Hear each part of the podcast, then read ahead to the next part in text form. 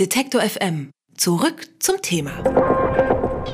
Wenn Kinder impulsiv, unkonzentriert und zappelig sind, haben sie häufig Probleme in der Schule. Bei vielen von ihnen diagnostizieren Ärzte die Krankheit ADHS, die sogenannte Aufmerksamkeitsdefizit-Hyperaktivitätsstörung.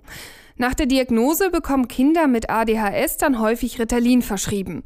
Vor allem die Kinder, die im schweren Maße unter ADHS leiden.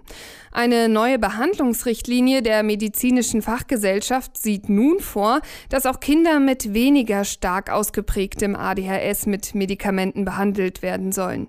Welche Risiken das mit sich bringt, darüber spreche ich jetzt mit Pascal Rudin. Er ist Vorsitzender der Konferenz ADHS und Repräsentant der sozialen Arbeit bei der UNO. Schönen guten Tag. Ja, guten Tag.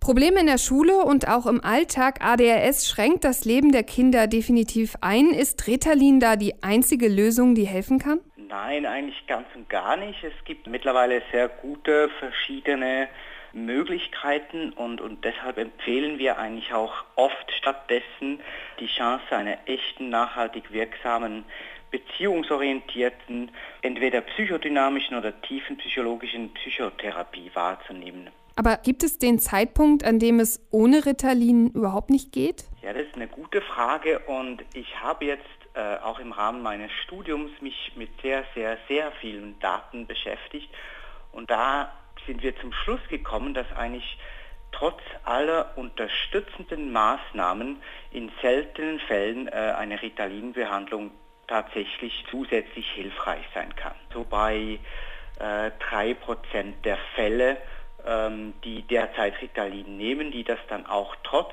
äh, super viel guter Unterstützung dann auch nachhaltig, auch länger davon profitieren könnten. Aber bislang ist es ja so, dass Kinder Ritalin verschrieben bekommen, wenn sie eben unter besonders schwerem ADHS leiden.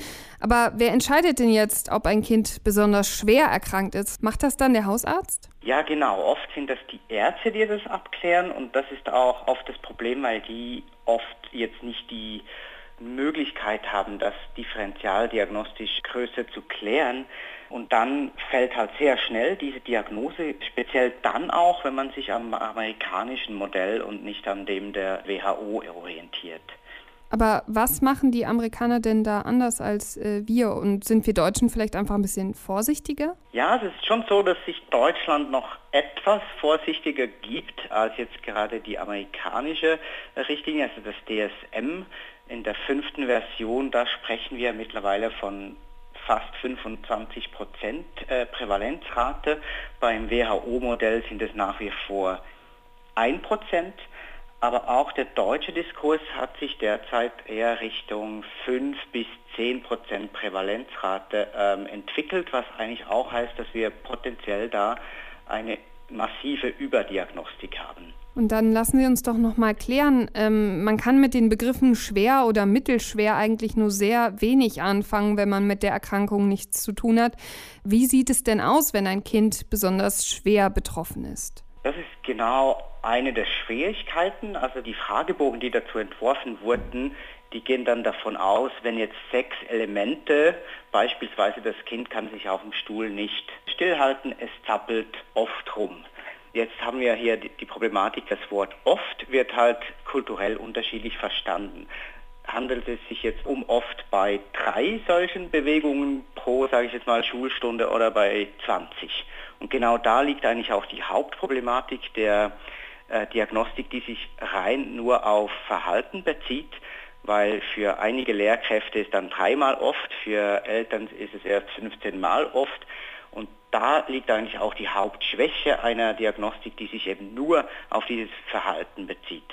Aber gibt es andere Wege, da irgendwie besser zu diagnostizieren und warum wird das nicht gemacht? Ja, also ich denke, da beim Lernen und in der Erziehung und letzten Endes auch in der Therapie Vertrauen, Gefühle, Beziehungen und letzten Endes auch neue mitmenschliche Lebenserfahrungen wesentlich sind, sollten Pädagogen, Sozialarbeiterinnen und Sozialarbeiten, Psychologinnen und Psychologen etc. grundsätzlich lebensweltlich erfahrene Expertinnen und Experten des Mitgefühls, der inneren Erfahrung, der Beziehung und Selbstbeziehung der Kommunikation, letztendlich auch von Emotionen und Konfliktbewältigung sein. Letzten Endes ist es bei uns jetzt derzeit aber eher so, dass diese Experten halt sich speziell auskennen auf dem Bereich der Gehirne, der Nervensysteme und des Körpers aus, sage ich jetzt mal, äh, reduktionistischer, biomedizinischer Sicht. Und da ist oft auch das Problem. Also obwohl bildgebende moderne Verfahren grundsätzlich sehr hilfreich sein können, um einen zusätzlichen Baustein in der Diagnostik mitzuliefern, darf sich Diagnostik nicht jetzt auf solche einzelnen Bausteine beschränken. Die Diagnostik ist oft sehr medizinisch und dadurch sehr verkürzt auf jetzt eben nur Verhaltensmuster, die bewertet werden und dann äh, gewisse biologische Marker, die aber weit weg davon wären, jetzt eine ADHS äh, diagnostizieren zu können. Nun ist das Wort schon gefallen, Überdiagnose, davor warnen Sie ja auch. Wieso ist das denn so gefährlich für die Kinder, wenn sie das Medikament bekommen, obwohl sie es vielleicht nicht unbedingt brauchen? Ja gut, wie alle Arzneimittel hat halt auch Methylphenidat, das am meisten verschrieben wird in diesen Zusammenhängen, potenziell viele Nebenwirkungen. Die können dahingehend sein, dass man schlechter einschläft, dass man Kopfschmerzen, Bauchschmerzen hat, dass man hibbelig wird, eben gerade durch die Medikamenteneinnahme. Das kann aber dann auch in seltenen Fällen bis zu schweren depressiven Verstimmungen, bis zu Suizidgedanken etc. sein. Das ist mal die eine Seite der Nachteil. Der wichtigste Nachteil aus meiner Sicht ist dann eher doch aber die psychosoziale Komponente. Also da wird eigentlich die Einnahme von Medikamenten gelernt, weil man selbst eben nicht diese Änderungen quasi erzeugen kann, was aber ein Trugschluss ist. Also es ist nachweislich erwiesen, dass man eben gerade auch durch pädagogische Interventionen gewisse Verhaltensmuster verändern kann und genau diese Chance wird eigentlich mit dem Medikament dann auch genommen. Jetzt muss man ja sagen, eine weitere Gefahr ist, dass auch gesunde Schüler und Studenten Ritalin einnehmen, um zum Beispiel ihre Leistungen zu steigern. Glauben Sie, es lässt sich irgendwie verhindern und diese Missbrauchsgefahr sich vielleicht eindämmen? Ja, also es ist seit längerem auch äh, auf der politischen Ebene wird das diskutiert. Wo hört Therapie auf und wo fängt dann die, die Leistungssteigerung an, dieses Human Enhancement. Und da ist es ebenso schwierig wie grundsätzlich mit der ADHS, weil ADHS eben ein Spektrum abdeckt. Das ist jetzt nicht eine definierte Störung. Da kann man sagen, ab der Stufe 7,6 ist es dann genau jetzt ADHS. Das ist ein Spektrum und wir alle befinden uns auf diesem Spektrum. Die Frage ist, ab wann wird es als pathologisch eigentlich äh, erachtet? Und dasselbe gilt auch mit der Leistungssteigerung. Also ab wann ist es eigentlich versuchte Leistungssteigerung, weil Kinder sich eben nicht in diesem Leistungsverhalten geben in der Schule, wie wir das eigentlich ersuchen würden. Und da ist es ein großes Problem, das zu definieren und dann auch die wirklich sinnvolle Therapie, die in sehr wenigen Fällen eben wirklich ein guter Baustein einer umfassenden Therapie sein kann, abzutrennen von potenzieller Leistungssteigerung. Da hat auch die Politik bis heute, äh, trotz all den Maßnahmen, da muss man auch da herausstreichen, dass ja Methylphenidat unter das Betäubungsmittelgesetz fällt, auch schon jetzt, und dadurch auch die Verschreibung massiv eingeschränkt wird oder versucht wird zumindest. Trotz all dieser Maßnahmen ist derzeit die Behandlungsfreiheit der Ärzte, die dem gegenübersteht, so weit und so offen gehalten, dass dieser Missbrauch bereits heute eben äh, nachweisbar eben schon da ist. Und das ist schwierig, das einzudämmen. Das ist so.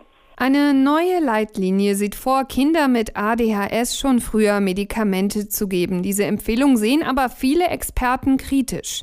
Darüber habe ich mit Pascal Rudin gesprochen. Er ist beratender Sozialarbeiter bei der UNO und leitet die Konferenz ADHS. Vielen Dank dafür. Ja, gerne. Alle Beiträge, Reportagen und Interviews können Sie jederzeit nachhören im Netz auf detektor.fm.